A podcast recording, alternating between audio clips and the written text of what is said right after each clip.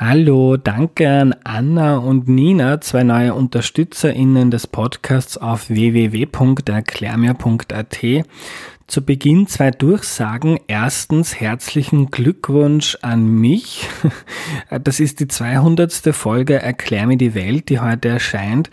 Ihr seid ein wahnsinnig geiles Publikum. Mir macht das alles hier sehr viel Spaß. Ich lerne total viel dazu und eure netten Rückmeldungen sind für mich ein Motor für meine Arbeit.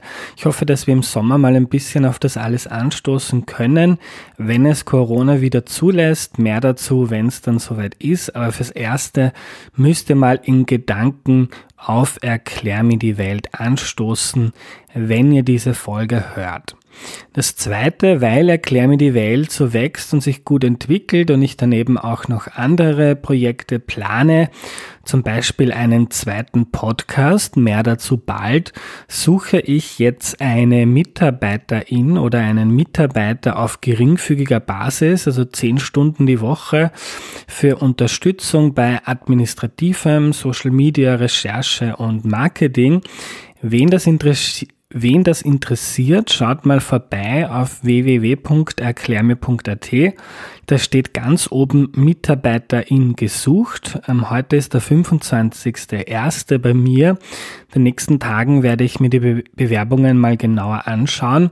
Läuft schon ein paar Tage die Bewerbungszeit und ihr könnt euch aber auf jeden Fall noch in den nächsten ein, zwei Wochen bewerben. Wichtig, bitte den Vorgaben auf erklärme.at folgen und mir nicht über WhatsApp oder Insta schreiben, sonst wird das pures Chaos bei mir. Und bevor es losgeht, noch eine entgeltliche Einschaltung. Wer in einem Land Geschäfte machen möchte, der muss auch die Kultur dort verstehen. Und in der Schweiz ist das herausfordernder, als man als Österreicher ihn zunächst denken könnte. Darum geht es in der Schweiz-Folge des Podcasts Austria ist überall. Dort gibt der Exportexperte der Wirtschaftskammer Österreichs eine kleine Einführung in die Unterschiede. Die Schweiz sei sozial viel diverser, viele Vorteile würden nicht stimmen, auch wenn es in der Schweiz ein bindendes Element zwischen den meisten Menschen gäbe, nämlich die Maximierung von Wohlstand. Die Bürger in der Schweiz hätten auch mehr das Gefühl, Verantwortung für das große Ganze zu übernehmen, als das in Österreich der Fall ist, obwohl das Land in 26 Kantone aufgeteilt ist. Mehr dazu im Podcast Austria ist überall, überall, wo es Podcasts gibt.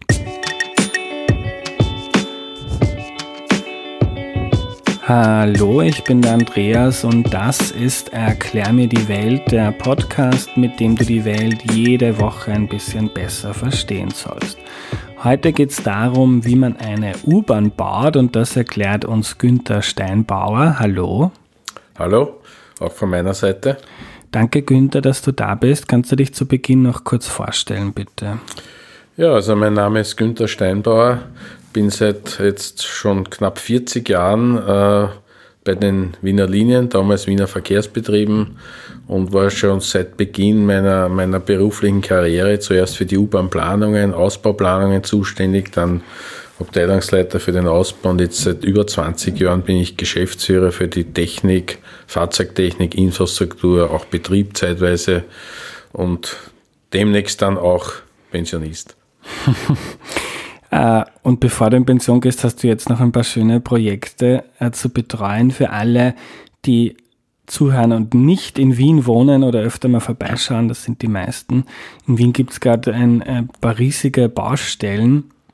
Ähm, weil die U2 ausgebaut wird und die U5 neu gebaut ist, dann im Detail jetzt für uns gar nicht so wichtig. Günther, ich möchte mit der am häufigsten eingesandten Frage anfangen, die auch mich beschäftigt.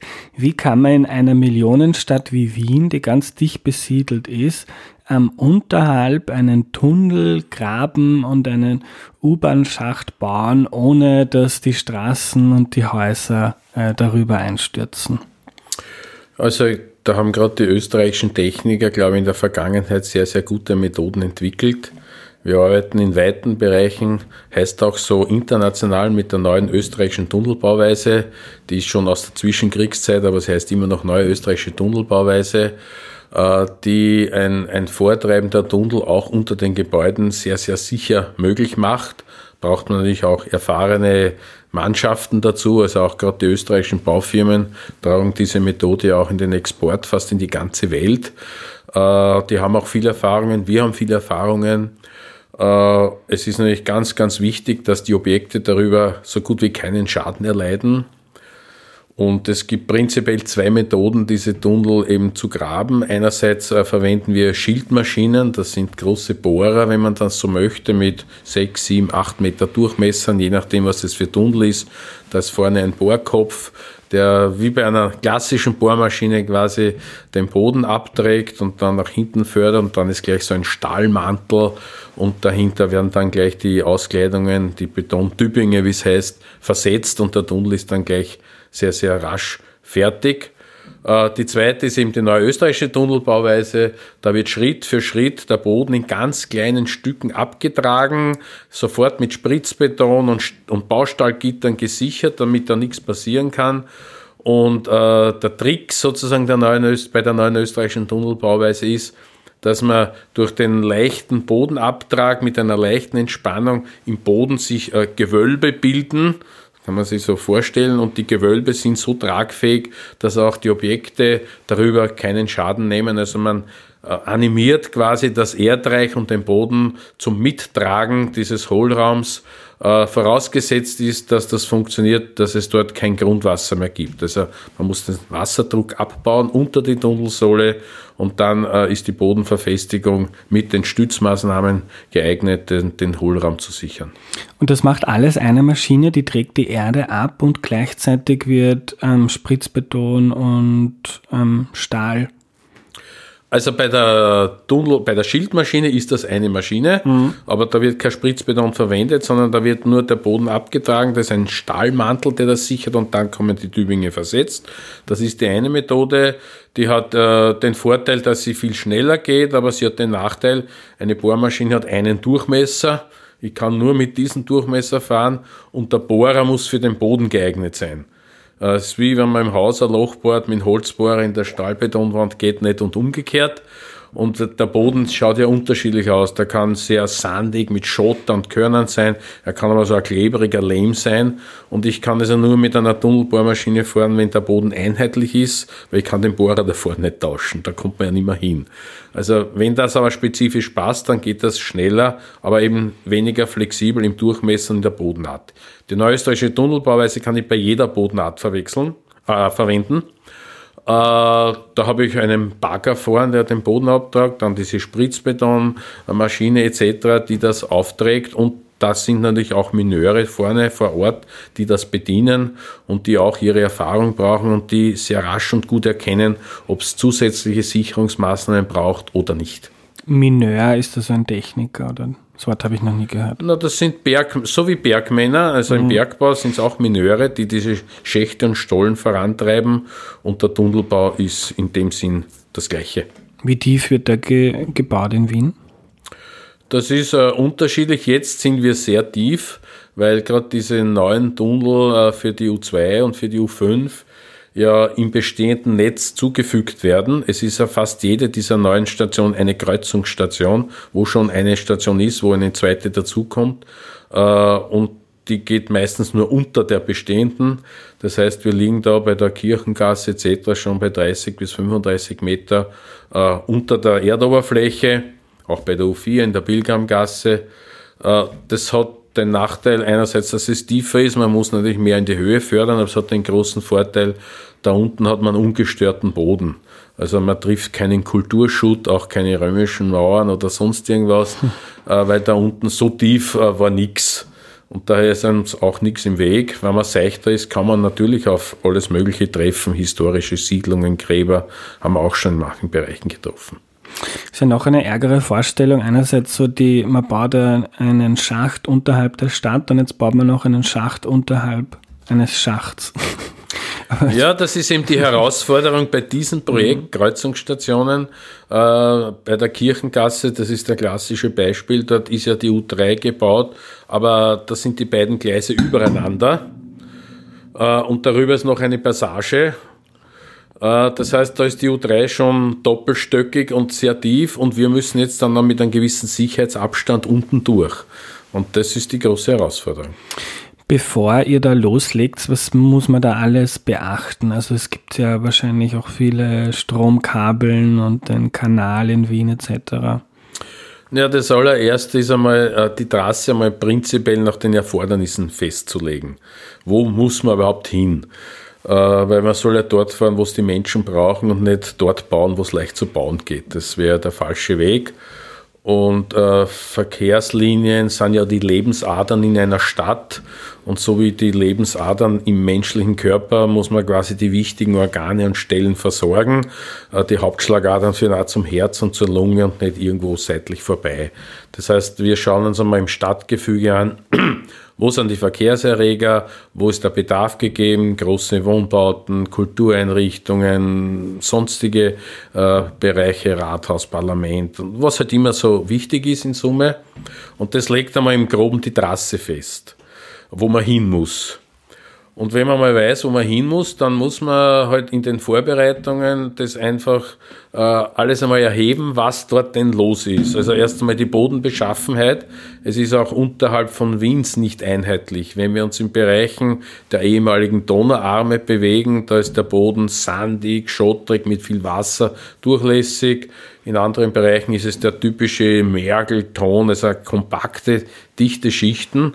Also die Bodenerkundung ist einmal ganz, ganz das Allerwichtigste, weil das entscheidet dann die Baumethode, kann man Schildmaschine verwenden, offene Bauweise, geschlossene Bauweise, Tunnelbauweise etc. etc.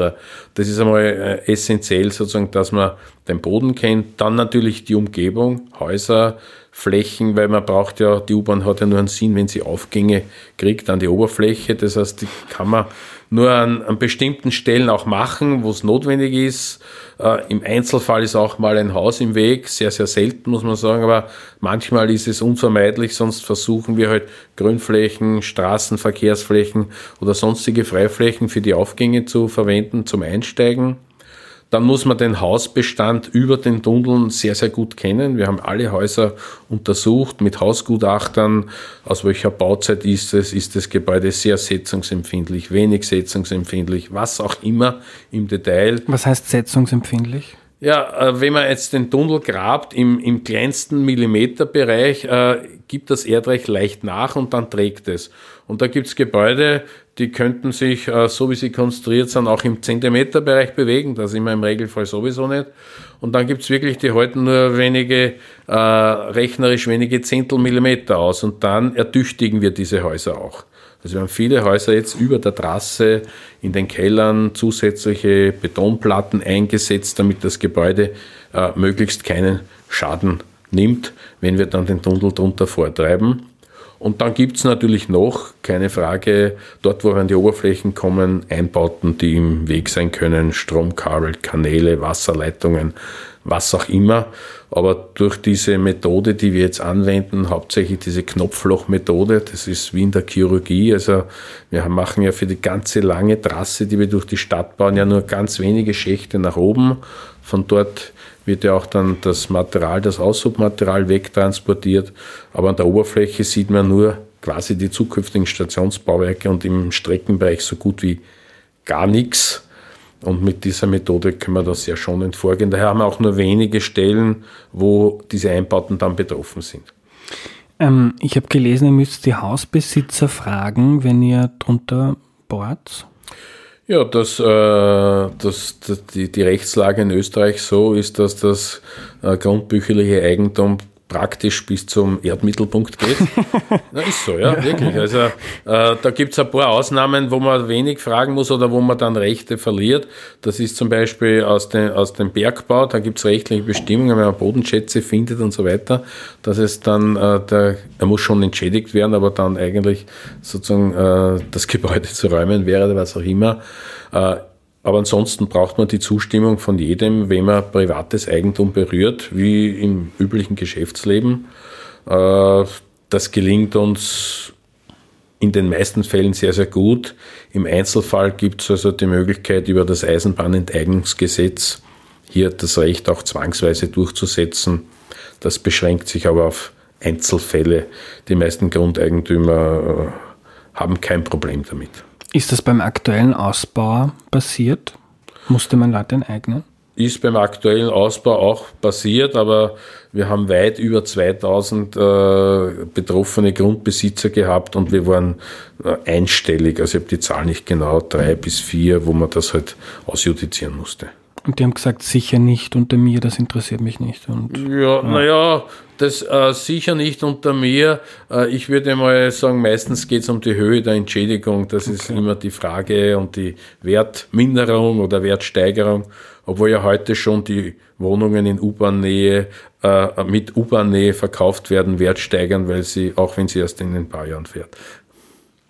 Und bei den anderen, die kriegen alle eine kleine Entschädigung? Oder? Nein, es kriegt jeder Entschädigung. Mhm. Also da gibt es eine klare Richtlinie, es werden von Sachverständigen festgestellt, was das Servitutsentgelt wert ist und das äh, kriegt man die Entschädigung, dass da in 10, 15, 20 Meter unter dem Haus die Tunnellehre äh, durchfährt. Auch die Enteigneten kriegen die Entschädigung, die halt vom Gericht festgesetzt wird. Was kriegt man da? Das hängt das hängt also davon ab, was das Grundstück an sich wert ist. Äh, das muss ein Sachverständiger feststellen und für so ein Servitut kriegt man 5, 8 Prozent des Grundstückswertes. So ist ein Durchschnittswert. Hängt von der Lage und der Situation ab, aber so in der Größenordnung bewegt sich das. Also gar nicht so wenig. Und man kriegt wahrscheinlich dann ähm, im Betrieb nichts mit, wenn unter mir die U-Bahn fährt, wird es nicht wackeln. Also wir, wir legen ja sehr viel Wert darauf, dass die, äh, die U-Bahn auch sehr nachhaltig gebaut wird, äh, auch was den Lärm- und Erschütterungsschutz betrifft. Es wissen ja viele nicht, das eingleiste U1 fährt unter der Staatsoper durch äh, und wir haben dort einen speziellen äh, körperschallgedämmten Oberbau, der also die Schwingungen aufnimmt. Wir fahren vor einem Musikverein auf der U2 vorbei und vielen anderen sensiblen Gebäude und stimmen dann auch die Oberbauformen auf den Bedarf ab. Wie schnell passiert das in Wien? Also äh, wie viele Meter U-Bahn-Tunnel gehen sich am Tag aus?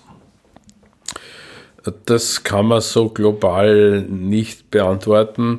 Äh, Im Vortrieb, also wenn die Schildmaschine mal fährt und so weiter, da gehen schon 15 bis 20 Meter im Schnitt.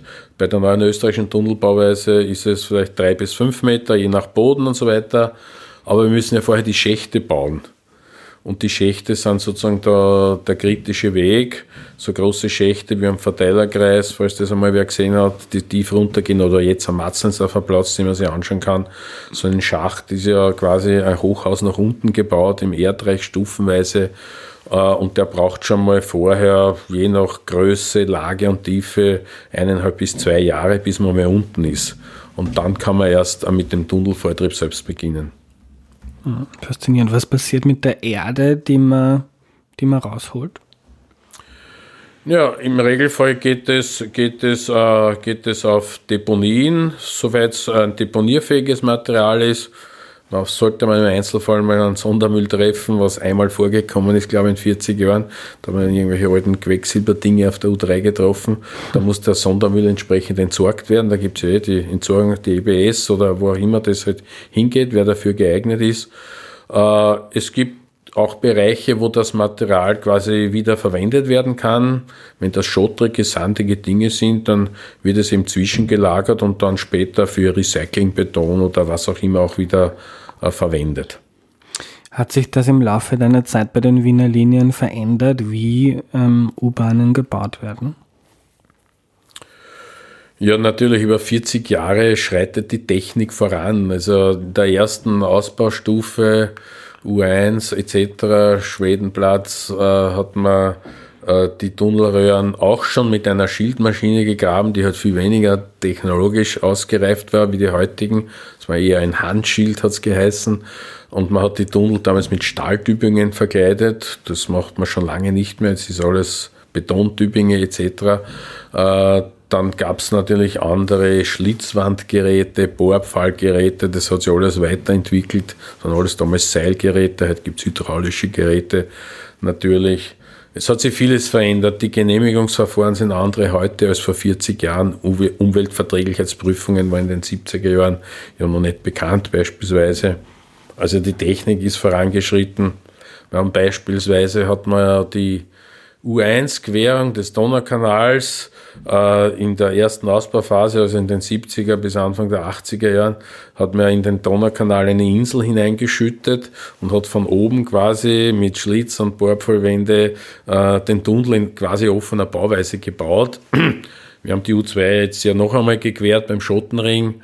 Äh, es ist heute undenkbar, dass man quasi einen Fluss halb zuschüttet und dann die Tunnel reingräbt. Äh, wir haben das mit Vereisung gemacht im Untergrund und sind also um Schutz des vereisten Bodens unterm Donaukanal durchgefahren. Da hat man an der Oberfläche gar nichts gesehen. Das Kuriose war ja bei der ersten Bauphase, das ist genau passiert zu dem Zeitpunkt, wo dann die Reichsbrücke unfreiwilligerweise ins Wasser gefallen ist und der Donaukanal war die Ersatzschifffahrtsroute für die Frachtschiffe gibt schöne Bilder, wo Frachtkähne da zwischen dem halb zugeschütteten Donaukanal jeweils rechts, links mit 30 cm Abstand dann durchgeschleust. Wann war das? Na, die Reichsbrücke ist eingestürzt am 1. August 1976. Mhm. War jeder junge Österreicher von damals, weil dann dem Tag ist auch der Niki Lauda halb verbrannt. Also, das war zu der Zeit. Und ich habe nachgeschlagen, die U-Bahn in Wien gibt es erst seit 1969, also gut 50 Jahre und du bist 40 Jahre dabei. Also du kennst die ganz gut. ja, also 40 Jahre bin ich aktiv dabei und ich war vorher als Student auch schon passiv sozusagen in einer gewissen Weise dabei. Ähm, jetzt haben wir viel über die Tunnel gesprochen. Ähm, welch, im, im, Im Vergleich zum technischen Aufwand und äh, zu den Kosten, wie schaut es mit der U-Bahn-Station aus, die man dann bauen muss, wo man ein- und aussteigt? Naja, die Station baut man im Prinzip vom Tunnelbau genauso wie, wie, wie die Streckentunnel, weil es sind halt größere Querschnitte, weil der Bahnsteig drinnen ist und meist ist die Station eben im Schachtbereich, wo man von oben runter gräbt äh, quasi und dann halt dort die Bahnsteige und die Gleise einbringt. Äh, die größeren Herausforderungen äh, bei den Stationen ist ja dann die technische Ausrüstung. Also der Hohlraum sozusagen ist ja bald einmal hergestellt, aber eine U-Bahn-Station hat ja wahnsinnig viel Technik, von der Signaltechnik, die Stromversorgungen im Tunnelbereich, die ganzen Notstromversorgungen für den Brandfall, alle Vorsorgen, Brandrauch, Abluft, Ventilatoren. Also da ist ja hinter den Kulissen, was der Fahrgast im Regelfall nicht sieht, ja sehr, sehr viel vergraben. Und das muss man alles einmal einbauen und in die Technik bringen, in die Funktion bringen, damit man dann einen sicheren Betrieb gewährleisten kann. Inwiefern ist das auch deine oder eure Aufgabe, wenn man jetzt so eine U-Bahn-Station hinbaut, dann, fern, ähm, dann bedeutet das ja was für das Umfeld, mehr Leute, mehr Verkehr, ähm, muss ich vielleicht überlegen, wie kommen die Leute zur U-Bahn und so weiter. Wie, inwiefern wird das mitgedacht? Na, wir haben da, glaube ich, eine gute Symbiose auch mit der Stadtplanung, weil wir sind ja nicht sozusagen ein Fremdkörper in der Stadt, dass hier also sehr integriert geplant wird. Es hat bei der Stadt Wien schon lange Traditionen, seit den, vielleicht nicht in der ersten Ausbauphase, aber ab der zweiten auf jeden Fall. Gibt es ja viele gute Beispiele, wenn man sich das U3-Instationsbereich in Otterkring anschaut wenn man sich ein Luftbild anschaut, bevor die U-Bahn hingekommen ist, aber irgendein verlassener Schiebebahnhof mit Kohlehalten etc., halt ist so der ganze Stadtteil. Also dieser integrierte Planungsansatz ist einmal ganz wichtig. Stadtentwicklung und Verkehrsentwicklung muss Hand in Hand gehen. Also das eine hat ohne den anderen keinen Sinn und das muss ja funktionieren und neue Stadtteile müssen ja auch verkehrstechnisch irgendwie äh, versorgt werden. Die Seestadt ist ja das klassische Beispiel gewesen in Aspern. Da war man mit der U-Bahn dort zu Beginn der Besiedelung. Das heißt, selbst bei den ersten Häusern konnte man schon, wenn man will, auch ohne Auto dort einziehen und ist in einer Viertelstunde quasi im Stadtzentrum. Also das ist ganz, ganz wichtig, äh, mal Stadtentwicklung und Verkehrsplanung hier äh, zu synchronisieren. Aber es hat natürlich äh, auf das Netz einen zusätzlichen Einfluss. Wir adaptieren ja dann die Straßenbahn- und U-Bahn-Netz, äh, Busnetze genau auch darauf, dass also die U-Bahn sind die Hauptschlagadern und dann die Sekundärnetze dorthin zu orientieren, damit eben die Straßenbahnen oder die Busse, je nachdem, als Zubringer arbeiten zur U-Bahn äh, und es macht wenig Sinn, U-Bahn und Straßenbahnen parallel zu fahren. Das wollen viele nicht verstehen, aber äh, wie gesagt, man hat auch da zur Hauptschlagader nicht die Paralleladern. Das ist einfach mal so. Und äh, dort orientieren wir und jedes Mal mit jeder U-Bahn-Eröffnung ist das ganze Sekundärnetz wird in den Bezirken auf den Prüfstand gestellt, sei es jetzt zum Schluss in Oberlage gewesen. Das Busnetz hat sich anders orientiert, das Straßenbahnnetz war genauso bei den U2-Verlängerungen, U3-Verlängerungen. Es wird immer das ganze Netz dann mitgedacht mit all seinen Folgewirkungen. Eine Frage von einem Herrn Nalser Bewohner habe ich bekommen und zwar soll ja die U5, ich glaube in zehn Jahren oder so, bis nach Hernals fahren. Ähm, und der fragt sich, was heißt denn das dort da mitten im Wohngebiet? Was, was wird das ähm, für, für äh, die Lage vor Ort ähm, bedeuten? Gibt es da Erfahrungswerte deiner, deiner Erfahrung nach, ähm, wie sich U-Bahn-Stationen dann auf das Rundherum ausgewirkt haben? Gab es dann mehr Firmen, mehr Einkaufsmöglichkeiten, mehr Wohnhäuser? Also durch den integrierten Planungsansatz, den ich vorher schon einmal kurz erläutert habe, äh, kann man sagen, ist in Wien immer die U-Bahn ein Motor der Stadtentwicklung oder Stadterweiterung, je nachdem, ob am Stadtrand baut oder in der Stadt. Das heißt, äh, wenn man die, die Stadt, die U-Bahn dort investiert, gemeinsam mit dem Bund, äh, tut sich natürlich in der umliegenden Immobilienwirtschaft relativ viel. Es werden ja heute schon entlang der U5 Wohnungen verkauft, weil in fünf Jahren die U5 dort fährt mit U-Bahn-Nähe und den Aufschlägen quasi. Also es erfahren im Regelfall die Grundstücke im Einzugsbereich äh, eine, eine Aufwertung und es tut sich da in der Stadtentwicklung meist sehr, sehr viel, weil es eben, wie gesagt, an den zentralen Lebensadern wichtige Organe sich eben leichter ansiedeln, als wenn das nicht der Fall ist. Es ist jedenfalls dann ein Lagevorteil, der sich daraus ergibt, was es immer im Detail jetzt heißt. Ähm, Günther, erklär mal kurz, was die Idee des U2 und U5-Baus ist. Eine Frage, die öfter gekommen ist, ähm, gerade die U5, warum wird ähm, die, die U-Bahn gerade in einem innerstädtischen Bereich ausgebaut, wo ohnehin schon die Bus- und Straßenbahnverbindungen recht gut sind. Also wir haben, glaube ich, generell als Öffi-Netz einmal die Aufgabe, für die Verkehrswende in der Zukunft noch mehr Ressourcen bereitzustellen. Äh, man wird weniger mit dem Auto fahren müssen in Zukunft, schon aus den Klima- und CO2-Fragen und der öffentliche Verkehr ist ja da ein Vielfaches sauberer in jeder Form. Wir fahren ja nur mehr mit Ökostrom etc. etc. bei den U-Bahnen. Und wir kennen unser Netz äh, sehr, sehr gut. Wir haben ja über 5000 Haltepunkte mit Straßenbahn, Bus und U-Bahnen in der Stadt und kennen die Verkehrsströme sehr gut und die Prognosen, wie sich das tut. Äh, es kennen jetzt, äh, glaube ich, die meisten, und das geht ja bis in die, bis in die Tagespresse hinein und so weiter, dass die U6 ziemlich an der Belastungsgrenze ist. Die Bewohner in Wien werden aber noch mehr werden. Äh, die Einpendler werden auch nicht weniger werden oder sie müssen nach Parkpickerl noch mehr mit öffentlichem Verkehr fahren etc. etc. Das heißt, die U6 hat keine zusätzliche Kapazität mehr. Die U1 ist auch schon sehr gut belastet und mit der Situation der, der Situierung des Hauptbahnhofes an dem ehemaligen Südbahnhofgelände und der Durchbindung auch der ganzen Regionalbahnen, S-Bahnen ist jetzt zwischen Meidling und Hauptbahnhof eine, eine irrsinnige Verdichtung entstanden aller Zubringer. Und wir haben jetzt nur in Meidling bei der U6 mit der U6 einen Anschluss und am Hauptbahnhof mit der U1. Der Matzleinsdorfer Platz dazwischen, auch ein ganz wichtiger Knoten, hat eben davor zwar die Straßenbahn, aber nicht eben keine U-Bahn hin. Und das ist der wichtige Punkt, äh, dass wir hier statt mit zwei Fingern quasi von den ganzen Regionalzügen etc. etc. mit drei Fingern in die Stadt fahren.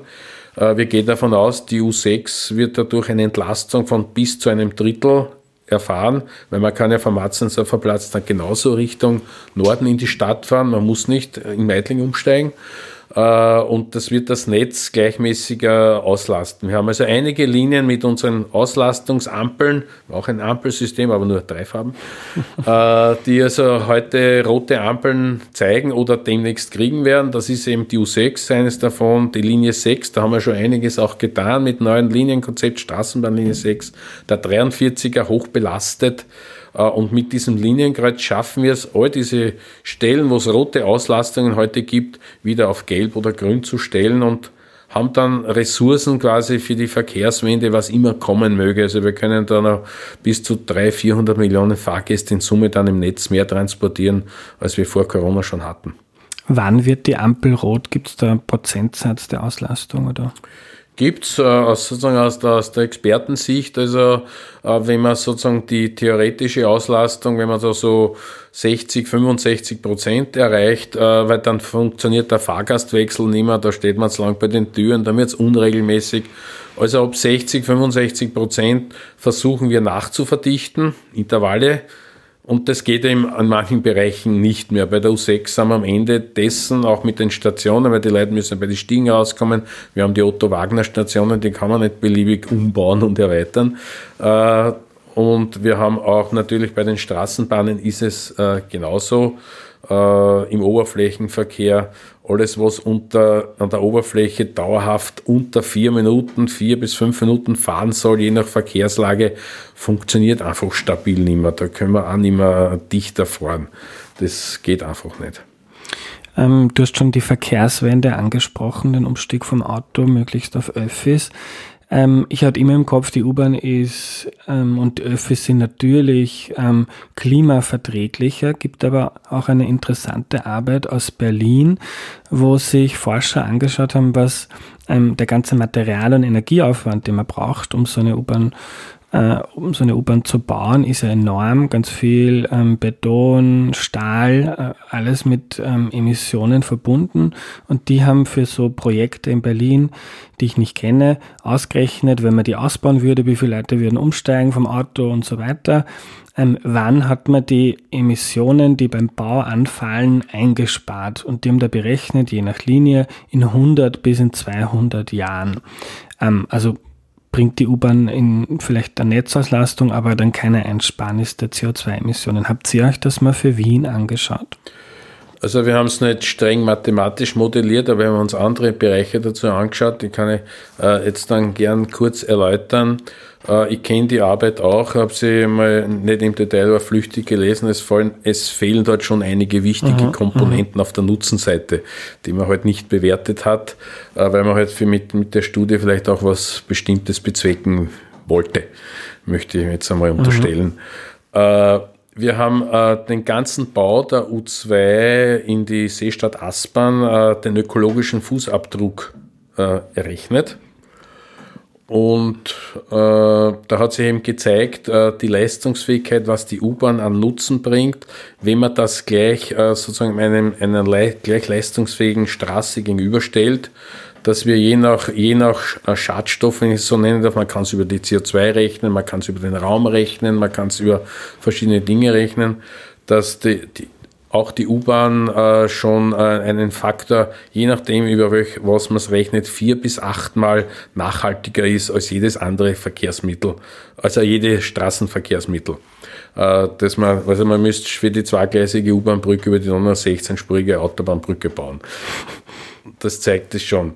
Äh, richtig ist natürlich, dass es beim, beim Bau Anfälle gibt. Die Tunnel wirken aber mehr als 100 Jahre und länger. Man kann es nicht auf, das, auf die wenigen Jahre beziehen, sondern muss es auf die Dauer, wie bei einer Abschreibung sozusagen auch sehen. Es hat sich auch schon einiges getan. Beton wird ein bisschen zu Unrecht, ein bisschen verteufelt. Also die Zementfabriken und so weiter haben schon vieles auch getan, aber richtig ist für die Zukunft, dass die genauso wie die Stahlwerke etc., und da denken sie auch schon drüber nach, irgendwann wird man auch den Beton mit Wasserstoff vielleicht erzeugen und nicht mit anderen fossilen Brennstoffen und diese Einsätze es gibt auch schon viele Versuche, Recyclingbetone, Bauschutt, Recycling. Also da passiert schon sehr, sehr viel in den letzten 10, 15 Jahren, was man früher einfach alles deponiert hat, was alles wiederverwendet wird. Man muss jetzt alle Materialien trennen, wenn man ein Haus abtragt und nicht haut einfach irgendwas auf eine Deponie. Also da hat sich viel getan in der Wiederverwendung. Wie gesagt, der Nutzen ist so lange, äh, von 100, 150 Beton wird ja eigentlich im Regelfall im Tunnel nie kaputt der wird ja immer nur fest aufgrund seiner chemischen Reaktion. Kann irgendwelche Oberflächenschäden haben, aber das ist ja nicht mit Frost, Aussalz und solchen Dingen da unten behaftet. Das heißt, wir fahren ja heute auf die Otto-Wagner-Strecken und die sind gar nicht in Beton, sondern mit noch einfacheren Materialien gebaut. Äh, und wir schaffen auch, und das ist dort überhaupt nicht vorgekommen, wir schaffen ja, indem wir so viele Verkehrswege in eine andere Ebene verlagern, egal ob jetzt oben oder unten, wir schaffen an der Oberfläche Lebensraum. Weil man braucht viel weniger Straßen, viel weniger Spuren auch die Straßenbahn, weil manche Leute sagen, macht alles mit der Straßenbahn, die hat aber halt nur ein Sechstel oder, oder was der Leistungsfähigkeit einer U-Bahn, da brauche ich sechs Straßenbahnen und dann brauche ich die Straßen dazu, weil es heißt ja Straßenbahn, wenn man Straßen fährt. Also das ist in der Relation der Lebensraum, der Gewinn, man kann Grünräume schaffen, auch in den Innenbezirken etc. Die ganze Entlastung, das muss man alles mitrechnen, neben dem Umstieg, der möglich ist. Und man darf eines nicht übersehen, also die Wiener fahren fast bis zu 40 Prozent mit unseren Verkehrsmitteln. Die Berliner liegen aber nur bei knapp über 20 Prozent und das relativiert auch schon die Zahlen. Mhm. Also weil die Frage auch aufgekommen ist, ähm, warum baut man nicht die BIM stärker aus mit dem Geld, die die U-Bahn kostet, könnte man viel, viel mehr BIM-Strecken bauen. Aber du meinst dann, da geht dann der Platz aus in so einer dichten Stadt wie Wien. Also in der Kernstadt, wir bauen ja auch Straßenbahnen aus. Also, es ist, was in den letzten 10, 12 Jahren im Straßenbahnnetz äh, passiert ist, ist sehr, sehr viel. Das darf man nicht vergessen. Wir haben erst in den letzten fünf Jahren O-Wagenverlängerung, D-Wagenverlängerung, neue Linienkonzepte, dann, dann diese Ringlinien, Durchbindungen gemacht. Wir haben jetzt aktuell vier Straßenbahnprojekte im Wiener Regierungsprogramm und die wir alle intensiv planen oder demnächst auch zu bauen beginnen. Also die Straßenbahn ist genauso wichtig, aber jedes Ding an seinem Zweck. Die U-Bahn hat einfach eine Leistungsfähigkeit, die massiv höher ist als die Straßenbahn. Wir haben das ja mal spaßhalber modelliert. Also ich brauche fünf bis sechs Straßenbahnen, brauche ich aber fünf fünf bis sechs Straßenzüge, wo die dann auch fahren soll und möglichst nicht nur mit 30, weil dann der Oberfläche wollen alle 30er-Zonen, das verstehe ich schon in den, in den Wohnstraßen etc. Aber das, das beißt sich irgendwie. Also ich kann die Leistungsfähigkeit nicht bringen und ich kann die Geschwindigkeit nicht bringen. Und die Geschwindigkeit ist, sonst verlieren wir den Wettbewerb mit dem Auto. Und das darf auf keinen Fall passieren. Ähm, habt ihr einen Vergleich, was kostet ein Kilometer Straßenbahn versus ein Kilometer U-Bahn? Das kann man so nicht vergleichen, weil es gibt ja U-Bahnen, die im Niveau fahren. Es fahren nicht alle im, im Tunnel. Wir haben ja auch ja. Hochstrecken. Die kosten gleich mal viel weniger. Es gibt aber auch Straßenbahnen, die auf Brücken fahren. Die kosten dann genauso viel, weil die Brücke kostet immer das Gleiche. Welcher Zug drüber fährt, ist egal. Also natürlich, wenn ich nur ein Gleis in der Straße baue, dann ist es deutlich billiger, ist keine Frage. Was aber der Bauwerk braucht, wir haben ja auch die Ustrap zum Beispiel, das ist ein Tunnel, ob jetzt die U-Bahn durchfährt oder die Straßenbahn, der Tunnel ist immer der Tunnel, wenn ich es niveaufrei mache. Also das kann man in dem Sinn so nicht, nicht vergleichen. Und dann geht es ja noch um die Züge und die Lebensdauer und, und viele andere Dinge. Ne? Und aber jetzt nur so mal ein bisschen ein Gefühl zu bekommen bei den Neubauten jetzt in Wien bei der U-Bahn, was kostet das circa im Kilometer? Ja, also die ist jetzt natürlich äh, durch die vielen Kreuzungsstationen, die natürlich eine riesige Herausforderung sind, da liegen wir so in der Größenordnung von 300 Millionen auf den Kilometer. Äh, das ist aber sehr stark schwankend. Die U1-Verlängerung zum Beispiel nach Oberlavi, die wir gebaut haben, die lag also bei 170 bis 180 Millionen Kilometer. Also es ist sehr lagespezifisch, äh, wie, man, wie man das, äh, wie man das äh, ansetzen muss. Und wenn ich an der Oberfläche bauen kann oder im Tunnel, dann ist es nochmal deutlich billiger. Da gehe ich auf unter 100. Letzte Frage, Günther. Warum versteht man bei den Durchsagen der Wiener Linien so oft nichts? Ja, also das wird sich, kann ich ankündigen, äh, auch in absehbarer Zeit sehr, sehr deutlich ändern. Äh, abgesehen, dass der Umgebungslärm halt manchmal so laut ist, dass man es nicht verstehen kann. Das ist eine andere Geschichte. Aber es ist erst in den letzten wenigen Jahren möglich und wir sind schon mittendrin. Äh, die, es geht um die Übertragung. Es gibt den Analogfunk, den klassischen, der halt das gewisse Krächzen und, und so weiter hat. Und es gibt den Digitalfunk und wir stellen derzeit alles auf Digitalfunk um und bei Digitalfunk ist die Sprachqualität dann ganz, ganz eindeutig. Und das werden sukzessive alle Fahrzeuge und Haltestellen in den nächsten drei bis fünf Jahren alle umgestellt. Es gibt schon die ersten Testzüge, die unterwegs sind, die Funkverbindungen, die Strecken. Aber das ist natürlich in dem riesen Straßen, äh, Stadtnetz nicht so einfach, weil man hat Häuserschluchten äh, und jeder weiß, da ist auch der Handyempfang manchmal schlechter als irgendwo an der Bergspitze, wo vielleicht der Sender daneben steht. Also da gibt es natürlich Bereiche, die im Analogfunk äh, nicht lösbar sind. Aber die Technik für so ein Riesennetz, das alles im Digitalfunk zu machen, gibt es auch erst seit kurzem und wir sind eh einer der ersten, die da jetzt auch umsteigen und sind schon mittendrin. Danke für deine Zeit. Bitte, gern.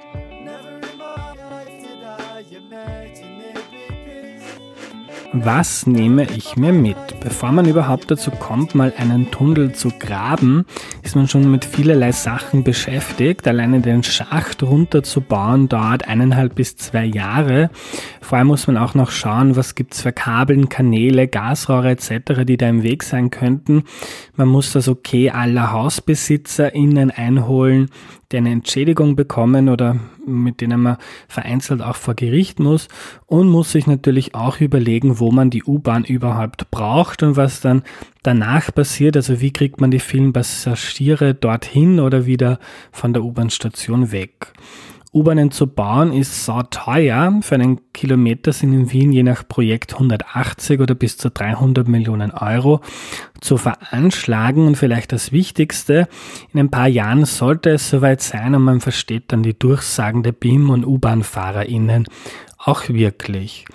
Am Ende noch ein Filmtipp von mir. Ich war unlängst im Kino und habe mir Aufzeichnungen aus der Unterwelt angeschaut. Eine toll gemachte Doku über zwei Legenden des Wiens der 60er Jahre, die in Raufhandel, Schießereien und Glücksspiel involviert waren und das aber auf eine ganz spezielle wienerische Art und Weise. Ich fand's großartig. Noch eine Empfehlung einer älteren Folge von Erklär mir die Welt. In Folge 40 geht es um Müll, also Abfall, was damit passiert, wenn wir es in die Tonne werfen, wo er hinkommt, wie er getrennt und recycelt wird und was es an diesem System noch zu verbessern gibt. Ich fand das eine hochinformative Folge. Nummer 40. Wenn ihr den Podcast gut findet, unterstützt ihn bitte auf www.erklärmir.at. Danke euch fürs Zuhören und wir hören uns nächste Woche bei Folge 201. Bis dahin eine gute Zeit. Euer Andreas.